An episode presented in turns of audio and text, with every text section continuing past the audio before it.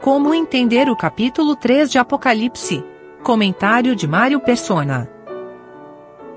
Desde o capítulo 2, nós estamos vendo a, a sequência das cartas, as sete cartas, as sete igrejas, são cartas proféticas e também elas não só representam igrejas que existiam na época, em cidades locais, mas elas também têm um caráter profético e hoje nós podemos enxergar isso olhando para trás para, para a própria história da cristandade na, na Terra. Começa com Éfeso, que é a, o testemunho na Terra, nos tempos logo após os apóstolos, quando já começavam problemas, depois vem Esmirna, que é a época de grande perseguição, e na história aconteceram dez anos de perseguição bem, bem acirrada contra os cristãos. Aí vem Pérgamo, quando a perseguição terminou por conta da decisão de Constantino de se tornar cristão. Não sabemos se foi real ou apenas nominal. De qualquer maneira, ele proibiu a perseguição aos cristãos e uh, oficializou o cristianismo como a religião do Império Romano. Nesse momento, a, a igreja, dizer, uh, entrou no mundo oficialmente. E aí, quando vem Tiatira, o mundo entra na igreja e aí passa a ser, uh, se por um lado, em, em Pérgamo, a igreja tinha influência, ou, ou era influenciada, melhor dizendo, pelo poder civil, porque Constantino era o, era o chefe, na, na, realidade, as ordens dele é que prevaleciam.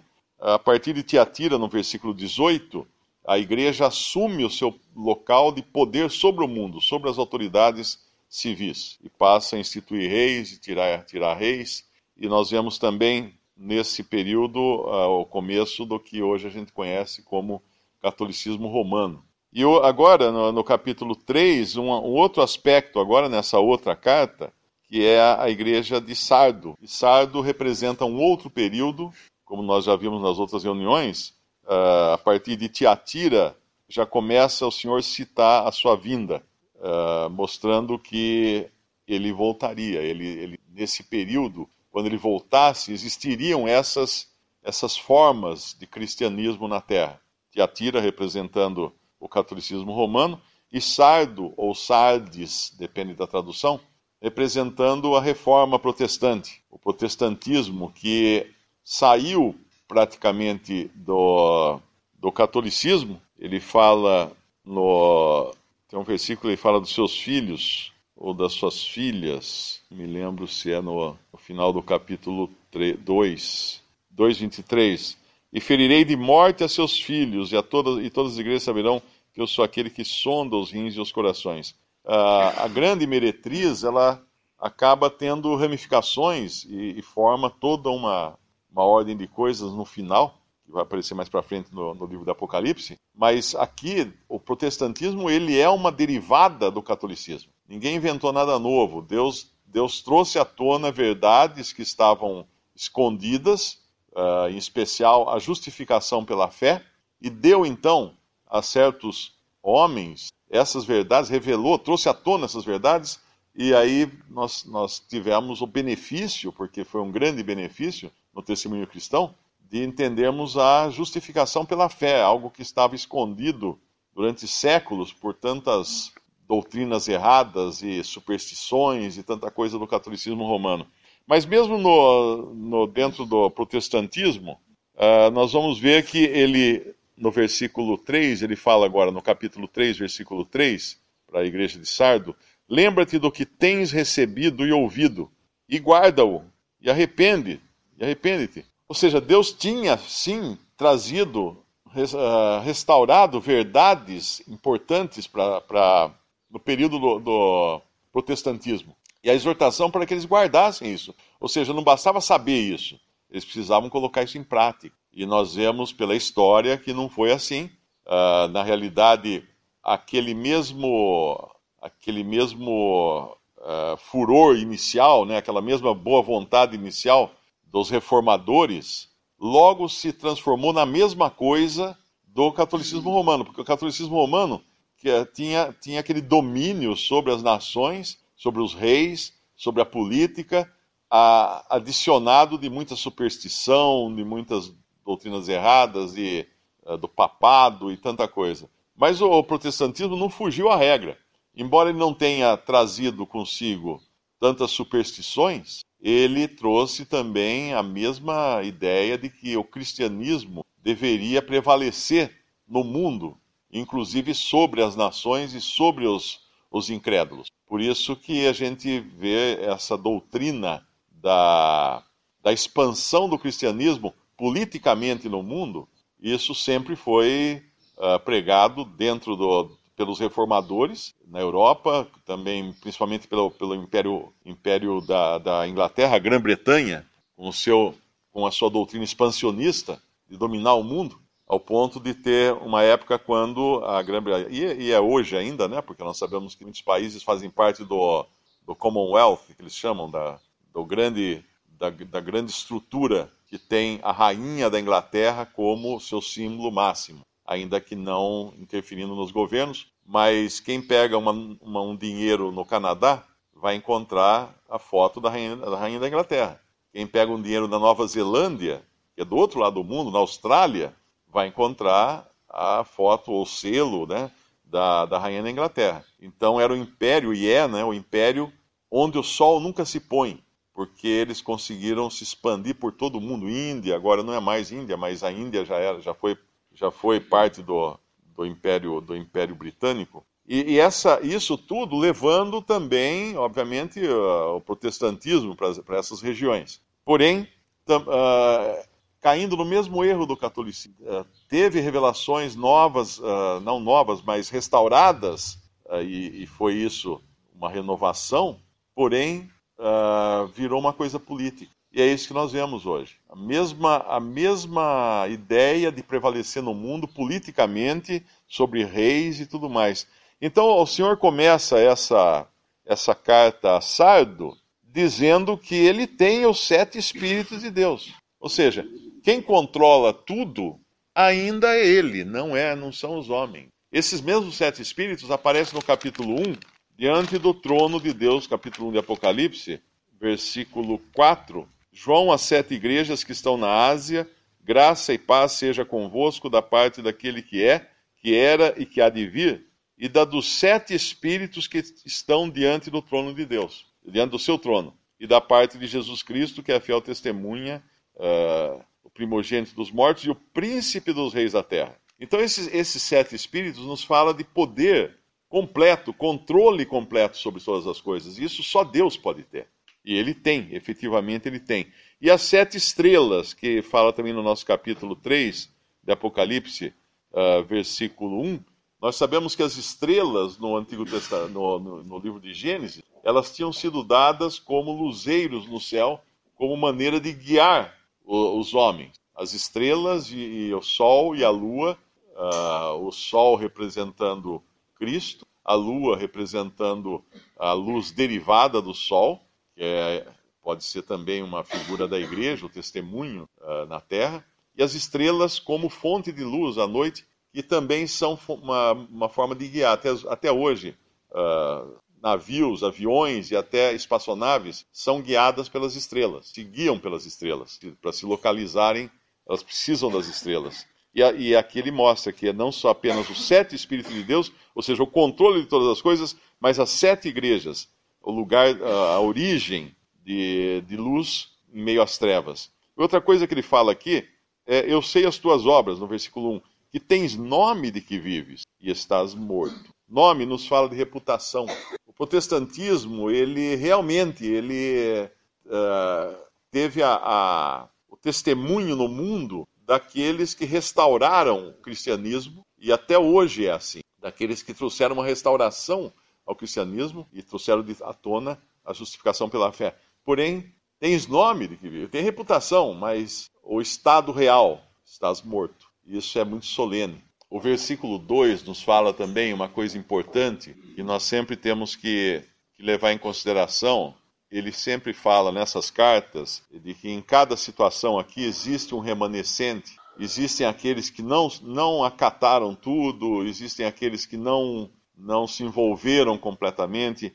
E aqui nos fala no versículo 2: ser vigilante confirma os restantes, ou o remanescente, que estavam para morrer, Por quê? Porque estavam entrando no mesmo marasmo e na mesma contaminação, na mesma mistura com o mundo. Estavam para morrer, porque não achei as tuas obras perfeitas diante de Deus. Então, realmente, esse período da história da igreja, que continua também paralelamente agora a Tiatira, a Filadélfia e, e juntando tudo em Laodiceia, é algo que trouxe sim uh, boas obras, mas não perfeitas. Não achei as tuas obras perfeitas diante de Deus. E aí ele exorta a lembrar do que ele recebeu, que foi aquilo que realmente motivou a trazer à tona as verdades da justificação pela fé e outras verdades, a, a própria, a própria rejeição a toda aquela doutrina de, de ídolos, de santos e coisas assim,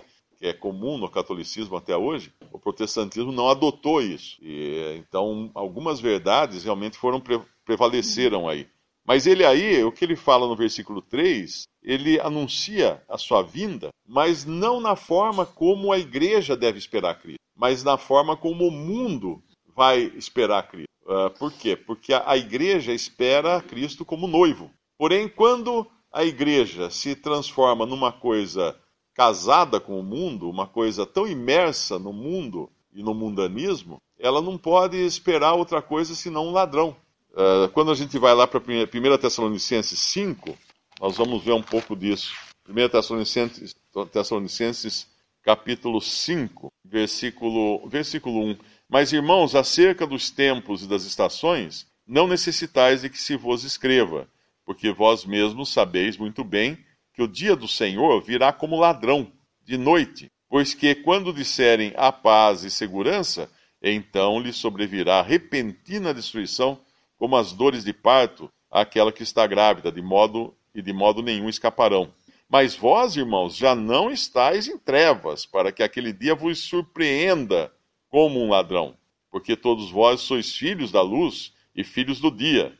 Nós não somos da noite nem das trevas. Não durmamos, pois, como os demais, mas vigiemos e sejamos sóbrios, porque os que dormem, dormem de noite, e os que se embebedam, se embebedam-se de noite. Mas nós que somos do dia, sejamos sóbrios. E aí ele fala, vestindo-nos da coraça da fé, do capacete da a esperança, da salvação e etc. Mas isso aqui nos mostra o estado de letargia que a cristandade acabaria caindo ao ponto de não mais esperar a Cristo como noiva para o arrebatamento, mas entrar na mesma, uh, na mesma motivação do mundo, que é a que espera Cristo como ladrão. O que significa isso? Um ladrão, quando entra numa casa, ele entra à noite para assaltar, e ele entra escondido e, e causa uma surpresa muito grande nos moradores. Quando as pessoas acordam e vêem um ladrão dentro de casa, eles tomam um susto. E assim vai ser a vinda de Cristo para a cristandade uh, professa, porém que não foi no arrebatamento.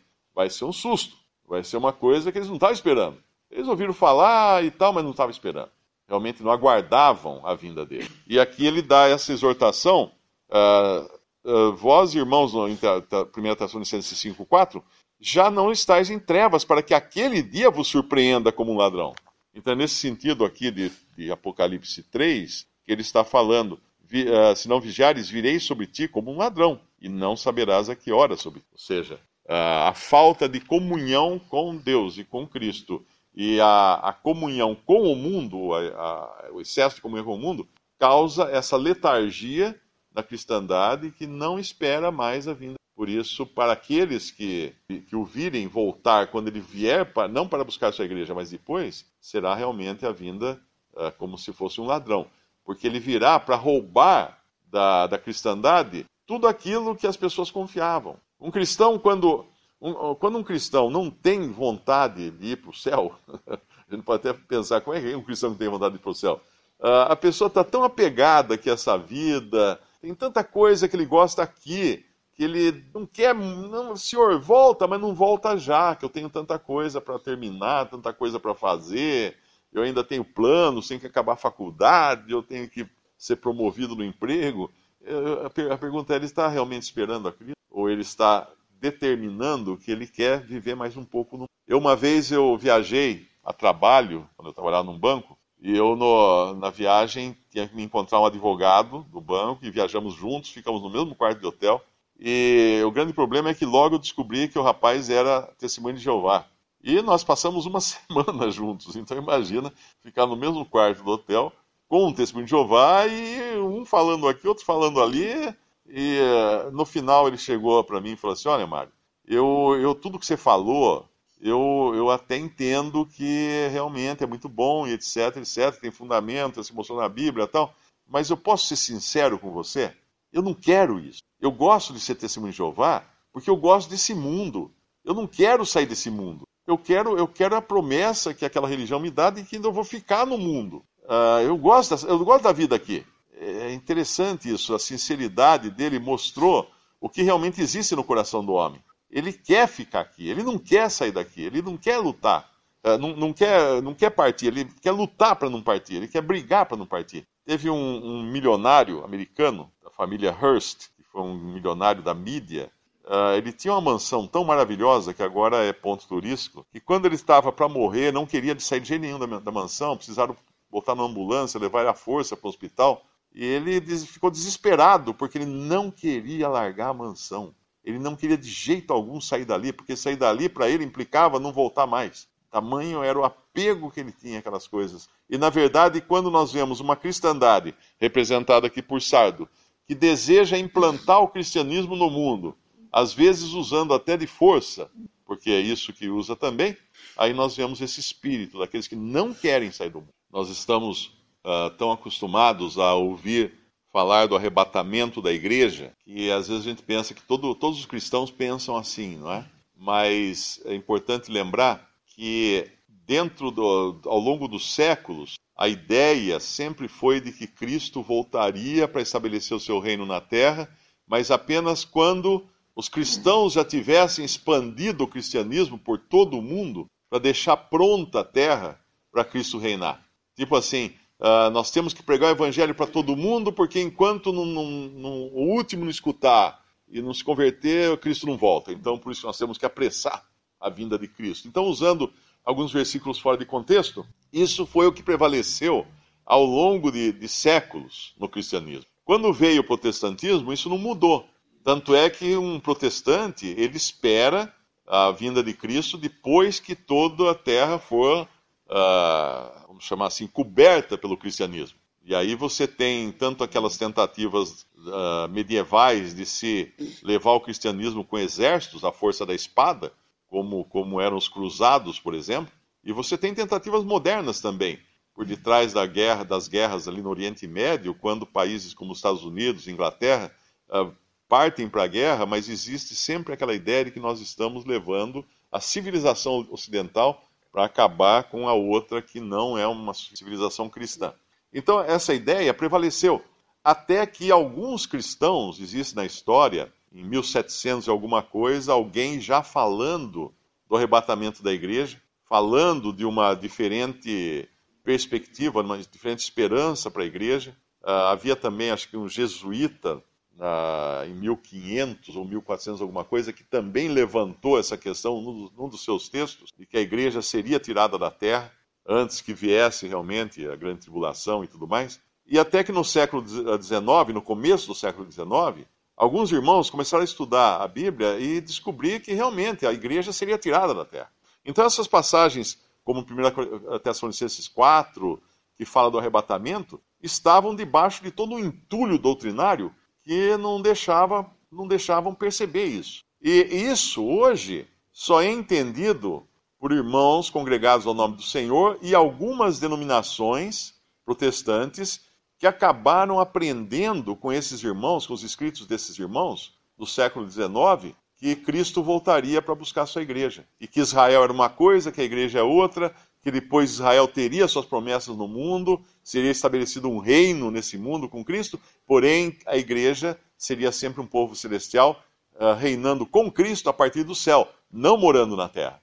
Agora, se você vai numa igreja protestante, eles vão falar que você vai crer em Cristo, tal, daí você vai morrer, depois você vai ressuscitar e você vai habitar na terra. Essa é a doutrina que prevalece no protestantismo. Mas nós sabemos que existem dois povos: a terra é de Israel e das nações dos gentios e a igreja no céu, habitando com Cristo por toda a eternidade. Então essa essa visão aqui de Sardos, ela prevalece até hoje e, e obviamente dentro de Sardo nós vemos que tem alguns que não se misturaram, que a partir do capítulo 4 agora ele vai falar das pessoas que não contaminaram os seus vestidos e comigo andarão de branco, porque são dignas disso. Existe uma expressão aqui no versículo 5 que causa muita dúvida uh, nas pessoas, que é uh, ao que vencer será vestido de vestes brancas e de maneira nenhuma arriscarei o seu nome do livro da vida e confessarei o seu nome diante de meu Pai e diante dos seus anjos.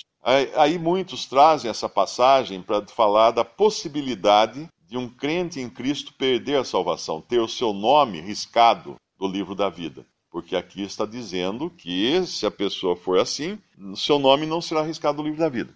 É importante entender que Apocalipse não é um livro que está nos falando uh, especificamente de salvação, mas é um livro profético falando do testemunho na terra, primeiro da igreja e depois de Israel, de como acontecerá tudo isso ao longo agora dos acontecimentos uh, que, que, virão sobre o mundo. E livro da vida tem alguns, tem diferentes significados dependendo da passagem onde é, onde é mostrado.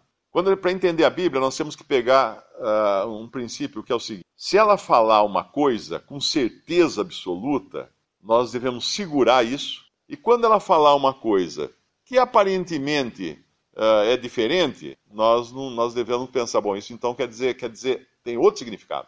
Eu vou dar um exemplo. O senhor falou assim, que meu pai que mas deu é maior que tudo e das mãos de meu pai ninguém poderá arrebatá-las, as suas ovelhas. Essa é uma passagem. Uh, nunca perecerão. Essa é outra passagem. Quem, quem, quem ouve a minha palavra e crê naquele que me enviou tem a vida eterna. Não entrará em condenação, mas passou da morte para a vida. Essa é outra passagem. Essas e mais uma infinidade de outras deixam muito claro que o crente jamais perde a salvação. Então, seguramos isso com uma mão, dizendo: bom, tá bom, então o crente não perde a salvação. Então, o que quer dizer ser riscado no livro da vida? Tem mais de um significado. Primeiro, o livro da vida tem um significado em alguns lugares. Lá em, lá em Êxodo 32, Êxodo capítulo 32, ah, ele aparece, versículo 33. Êxodo 32, versículo 33. Então disse o Senhor a Moisés: Aquele que pecar contra mim, a este riscarei eu do meu livro. O que significava isso? A Bíblia fala que quem não, não guardasse a lei seria morto. Então o livro da vida, ou livro de Deus, que aparece com diferentes nomes, ele também significa o livro dos vivos. Pessoas que estão vivas. Uma pessoa viva pode ser riscada do livro dos vivos? Pode ela pode morrer.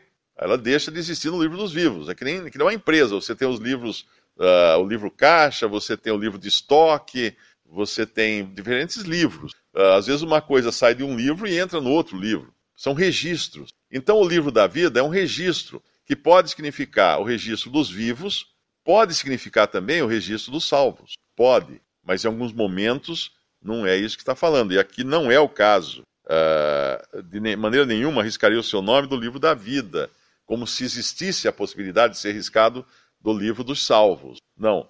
Por uma diferença importante. Uh, tem um outro lugar, em, uh, eu acho que é Apocalipse, Salmo 69, Salmo 69, versículo 28, isso. Um pouco antes ele fala: acrescenta iniquidade, iniquidade deles, não entrem na tua justiça, sejam riscados do livro da vida e não sejam inscritos com os justos. Esses são os, que, os incrédulos. Eles, eles têm uma posição diante de Deus como pessoas vivas, mas vão ser riscados, porque eles não têm a salvação eterna. É diferente uma coisa da outra, é importante entender isso. Uh, existe também muita diferença em relação ao que é para Israel e o que é para a igreja. Quando fala de Israel, nos fala de um povo escolhido desde a fundação do mundo, ou seja, desde que existem pessoas vivas na face da terra. E quando fala da igreja, fala de um povo escolhido por Deus antes da fundação do mundo, ou seja, quando não existia ninguém. Então os salvos, eles foram escolhidos antes da fundação do mundo. Eles foram, foram escolhidos nos propósitos eternos de Deus quando nem mesmo existia um ser humano vivo na face da terra. Então não há como perder algo que foi determinado antes mesmo de existir vida na Terra. Algo que Deus já registrou lá atrás como eleitos por Ele, predestinados por Ele para a salvação. Uh, não há como ele voltar atrás. Os dons e a vocação de Deus são sem arrependimento. Deus não vai tirar de ninguém a salvação. Então é muito importante entender sempre o contexto quando aparecerem essas variantes de, de significados do livro da vida. Livro da vida significa os que estão vivos, que é o registro das pessoas que têm vida, não necessariamente vida eterna, mas pessoas vivas. E essas pessoas que têm vida poderão ou não ter vida eterna.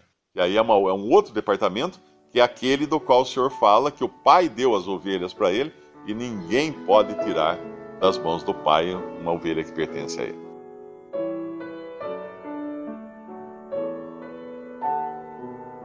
Visite respondi.com.br. Visite também 3minutos.net.